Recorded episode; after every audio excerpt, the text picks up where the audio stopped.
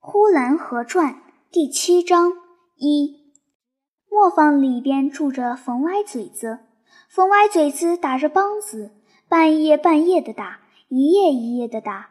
冬天还稍微好一些，夏天就打得更厉害。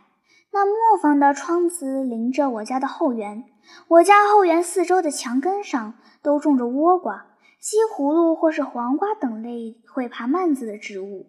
倭瓜爬上墙头了，在墙上开起花来了。有的竟越过了高墙，爬到街上去，向着大街开了一朵大黄的黄花。因此，那磨坊的窗子上也就爬满了那顶会爬蔓子的黄瓜了。黄瓜的小细蔓细得像根银丝似的，太阳一来了的时候，那小细蔓闪眼锃亮。那蔓梢干净的，好像用黄蜡抽成的丝子。一颗黄瓜秧上伸出来无数的这样的丝子，丝蔓的尖顶每颗都是掉转头来回卷曲着，好像说它们是很勇敢。大树、野草、墙头、窗臼，到处的乱爬，但到底它们也还是怀着恐惧的心理。太阳一出来了，那些在夜里冷清清的丝蔓亦变得而温暖了。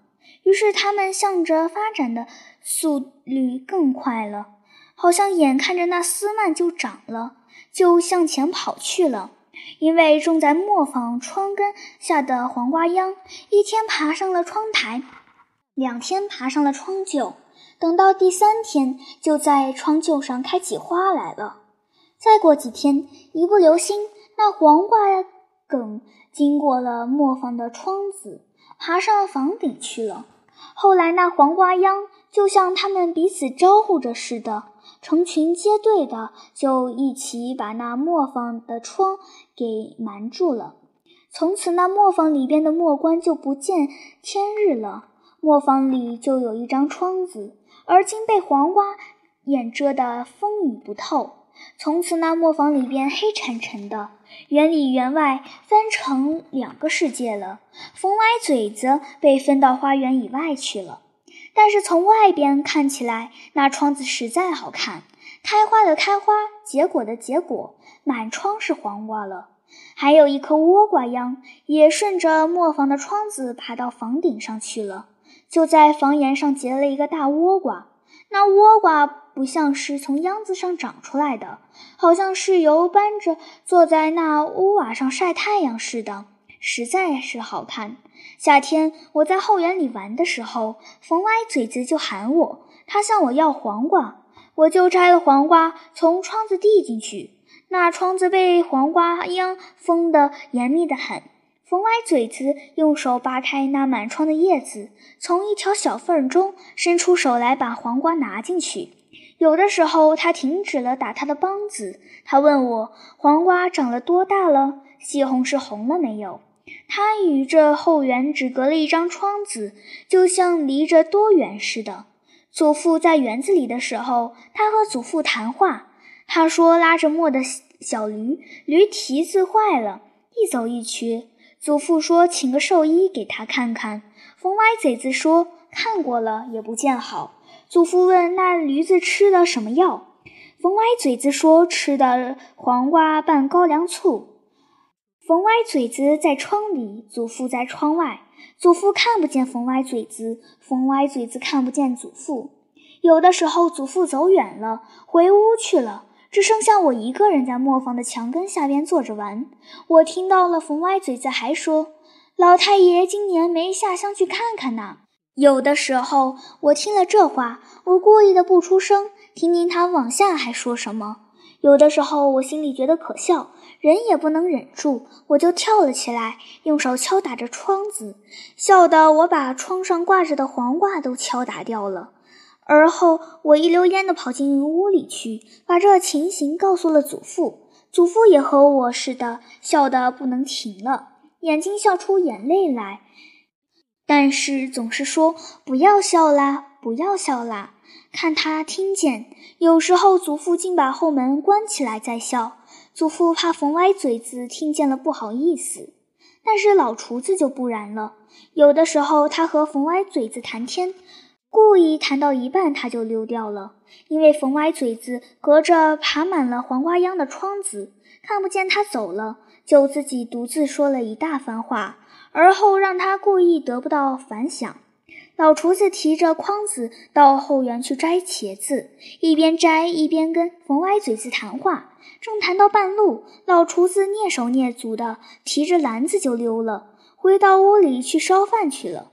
这时，冯歪嘴子还在磨坊里大声地说：“西公园来了跑马戏的，我还没得空去看。你去过了吗，老王？”其实后花园里一个人也没有了，蜻蜓蝴蝶随意的飞着。冯歪嘴子的话空空的落到了花园里来，又空空的消失了，烟消火灭了。等他发现老王已早不在了花园里，他这才又打起了梆子来，看着小驴拉磨。尤二伯也和冯歪嘴子谈话，可从来没有偷着溜掉过。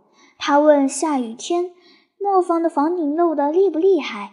磨坊里的耗子多不多？冯歪嘴子同时也问着尤二伯：今年后园里的雨水大吗？茄子、芸豆都快罢园了吧？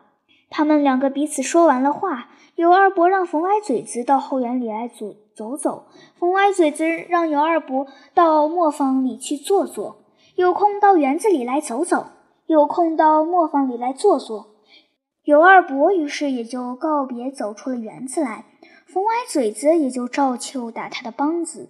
秋天，大榆树的叶子黄了，墙头上的狗尾草干掉了，园子里一天一天的荒凉起来了。这时候，冯歪嘴子的窗子也露出来了，因为那些纠纠缠缠的黄瓜秧也都蔫败了。舍弃了窗旧而脱落下来了，于是站在后园里就可以看到冯歪嘴子，扒着窗子就可以看到在拉磨的小驴子。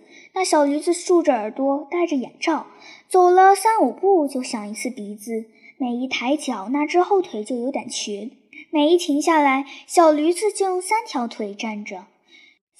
冯歪嘴子说：“小驴的一条腿坏了。”这窗子上的黄瓜秧。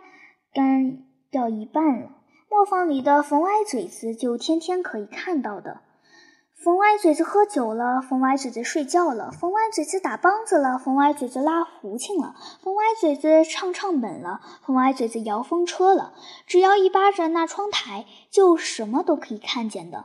一到了秋天，新鲜年米一下来的时候，冯歪嘴子就三天拉一磨，两天一卖年糕。黄米年糕撒上大芸豆，一层黄一层红，黄的金黄，红的通红。三个铜板一条，两个铜板一片的，用刀切着卖。愿意加红糖的加红糖，愿意加白糖的加白糖，又甜又香。加了糖不另要钱。冯歪嘴子推着单轮车在街上走，小孩子们就在后边跟了一大帮，有的花钱买，有的围着看。祖父最喜欢吃这年糕，母亲也喜欢，而我更喜欢。母亲有时让老厨子去买，有时让我去买。不过买了来还是有数的，一个人只能吃手掌那么大的一片，不准多吃，吃多了怕不消化。祖父一边吃着一边说：“够了。”意思是怕我多吃。母亲吃完也说：“够了。”意思是怕我还要去买。其实我真觉得不够。觉得再吃两块也还不多呢。不过经别人这样说，我也就没什么办法了，也就不好意思再喊着再许买。但实在是话是没有吃够的。但我在大门外玩的时候，推着单轮车的冯歪嘴子总是在那块大南糕上切下来一片送给我吃，于是我就接受了。当我在院子里玩的时候，冯歪嘴子一喊着。年糕，年糕的从大墙外经过，我就爬上墙头去了。因为西南角上的那段土墙，因为年久露出了一个豁，我就扒着那墙豁往外看。果然，冯歪嘴子推着年糕的单轮车由远而近来了，来到我旁边就问着要吃一片吗？而我也不说不吃，也不说吃，但我也不从墙头上下来。还是若无其事地待在那里。冯歪嘴子把车子一停，于是切好一片年糕送上来了。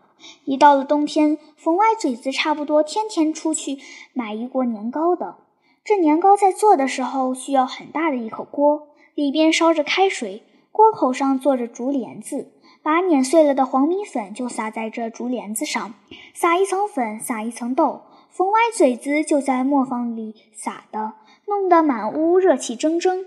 进去买年糕的时候，刚一开门，只听屋里的柴火烧得噼啪的响，竟看不见人了。我去买年糕的时候，我总是去得早一些。我在那边等着，等着刚一出锅，好买热的。那屋里的蒸汽实在太大了，是看不见人的。每次我一开门，我就说：“我来了。”冯歪嘴子一听我的声音，就说：“这边来，这边来。”